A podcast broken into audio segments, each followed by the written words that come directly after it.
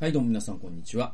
今日は人内と聖書研究とお送りします。えー今日のタイトルは、与えるから富むというタイトルでございます。えー新明記15章の11節です。貧しい人が国の内から絶えることはないであろう。それゆえ私はあなたに命じる。あなたの地にいるあなたの同胞で困窮している人と貧しい人には必ずあなたの手を開かなければならないと。はい。で、うんと、これはもう、もう読んだ通りですよ。あの、はい。えっ、と、だから、カナの地に入った時にも、必ず、ね、世の中には貧しい人というのはいるんで、で、そういう人たちに手を開く、つまり寛大に与えるということを怠ったらいけないぞということが語られています。で、えっと、貧しい人に十分貸し与えることっていうのが、ここで語られるんですね。で、えーたとえそれが面積、えー負債の免除の年であっても、ということが命じられてるんですよ。この前の議論って。どういうことかというと、その負債の免除っていうのがあったんですよ。うんと、7年の終わりごとに負債の免除をしなければならないっていう、これはまあ、イスラエルの立法の中にある規定なんですけれども、その、まあ、うんと、ある種の負債に関しては、その7年間経ったら帳消しになるってやつがあったんですよ。で、そうするとさ、やっぱこう、7年、なんていうの、あの、帳消しになった次の年ぐらいだったら7年間取り立てれるから、じゃあ貸そうかってなるんだけど、だんだんだんだん近づいてくると、今貸しても1ヶ月後にチャラになる借金を貸したいと思う人なんていないじゃないですか。でもそれを戒めてるんですよ。そういうことをするなよと。困った人がいたら、ね、1ヶ月後に、えー、免除になるとしても貸し与えなさいってここではっきり語られてるんです。で、それはやって何かというともう与えなさいみたいなもんですよ。ね、返すことをね、考えずに、返してもらうことを考えずに、もうあげなさいってことですよ。で、えー、また、奴隷に対しては寛大と公正を持って接することがこの後で語られます。なぜなら、あなた方自身が奴隷だったんだからっていう理由までついてるんですよ。つまり、エジプトの地でですね、イスラエルの民って奴隷だったんです、自分たちが。えーだとしたら、自分たちの中にいる奴隷に寛大に振る舞おう。なぜなら、あなたたち自身がそうだったんだから。あなたたちも、あなたたちに対してそうである人に対して、えーおなえー自分がしてほしいように相手にもしなさいってことで、これ黄金律ですよ。で、12節読むとですね、えっ、と、主はこのことのゆえにあなたのすべての働きの手の技を祝福してくださるという約束が与えられます。12節 えっとですね、えー、なんだっけ？はいはいはい。12節。ちょっと待ってください。ちょっと待ってくださいよ。えー、はいはいはい。えーとね、これ12節じゃないね。あのね、間違ってます。間違ってますけど、えーと、何節だ、じゃあ。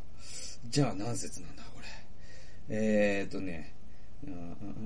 あ、10節ですね。はい。10節です。必ず彼に与えなさい。えー、また与えるときに物惜しみをしてはならない。このことのゆえにあなたの神、主はあなたのすべての働きと手の技を祝福してくださるでからであるという約束付きで与えなさい。困窮している貧しい人に手を開きなさいって言われるんですよ。でね、うんと、ちょうど僕ね、このデボーションの時期、ちょうど1年前ぐらいに、あの、ギブアンドテイクっていう本を読みました。で、ギブアンドテイクっていう本は、あの、YouTube でも、あの、一回放送してます。紹介してます。で、この、そのギブアンドテイクという本の中で紹介されていたアメリカの、その、有名な経営者で、ジョン・ハンツマンというね、えー経営者のことを僕は思い出したんですよ。はい。で、このジョン・ハンツマンの、えー書いた本があって、で、それがね、賢い馬鹿正直になりなさいっていう本です。で、僕それもですね、アマゾンで取り寄せて、図書館なかったんで、アマゾンに取り寄せて買って読みました。で、もうすごくお良かったです。で、えっ、とね、このね、ジョン・ハンツマンがなんでギーバンテイクという本で紹介されてたかというと、え彼はね、あのー中学校の時だったかな。とにかく彼貧しくって、で、その奨学金、なんかしょ、あの、足長育英会的なやつ。で、それでその大学を出ることができて、で、まあ立身出世してですね、アメリカンドリームを掴んでですね、まあまあまさに億万長者と言いますかね、もう本当に大企業の社長になったんですよ。でも彼ってすごくて、あの、借金、その、あのね、とにかくね、あの、寄付をすることに喜びを感じる人で。で、その、賢い爆発衝撃になりなさいでも書いてたんだけど、私がお金を稼ぐのは、それを寄付するためだって言うんですよ。なぜなら、寄付っていうのは私にとっての最大の喜びだからだとって言うんですよ。ね、与えることが、もう、それは別になんかそれによって褒められるとか、と、えー、かとかですね、それによってなんかその評価高くなる、そんなもん、そんなことじゃなくて、とにかく寄付をして誰かの役に立てるってことが、もうそれ自体がもうよ、もうこれほどの喜びはもう他にないんで、だから僕はいっぱいお金稼ぐ。で、それは人にいっぱい与えるため。で、実際それを実践し続けるんですよ。で、彼はその、癌のね、その治療法を研究する研究所に寄付したりとか、そういうまさに足長育英会的なそういう若い人のが勉強できるように寄付したりとか、まあ、慈善団体に寄付したりとか、海外の植えた人に寄付したり、もうバンバンバンバン寄付をする人で有名なんですよ。で、えー、この人のエピソードがすごくて、彼の会社がね、ちょっとね、えっ、ー、と、リーマンショックなのかななんか、あの、アメリカ全体が不況になった時に、そのビジネスもちょっとね、あの、落ち込んだ時があったんですよ。で、そうすると、まあビジネスね、されてる方はよくわかると思うんですけど、あの、税金ってさ、その、前年の収入に対してかかるじゃないですか。だから落ち込んだ年ってその税金で爆死することがあるんですよ。ね。え、だから、例えばね、去年の収入は1億円あったんだけど、今年は、じゃあ1000万を切りましたってなった時に、その1000万を切った収入の中から税金の請求書で4000万円とかが来るんですよ。そしたらもう無理じゃないですか。税金破産みたいになる人もいるぐらいで。で、えっと、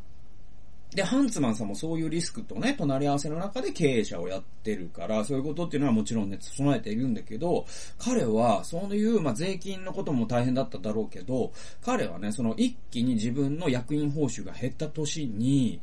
えー、何をしたかというと、その、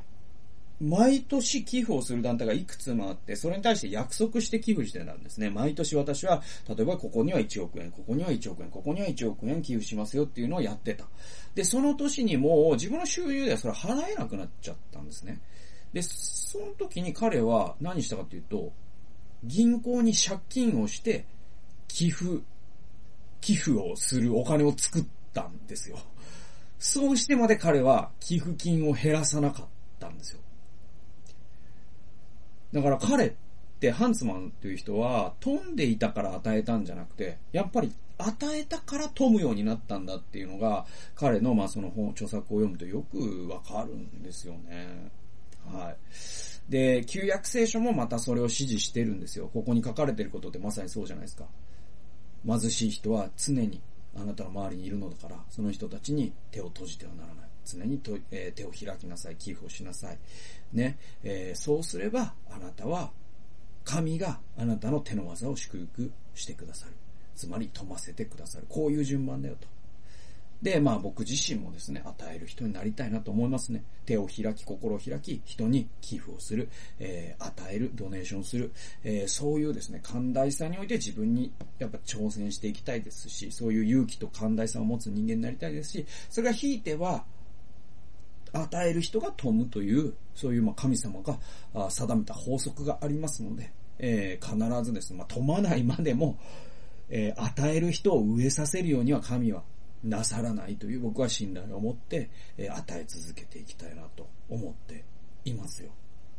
でもそんなね、挑戦の人生っていうのが、やっぱクリスチャンの人生じゃないかなと僕は思います。そんなわけで今日は、与えるから富むという、えー、タイトルでお送りしました。最後まで聞いてくださってありがとうございました。それではまた、えー、次回の動画及び音源でお会いしましょう。さよなら。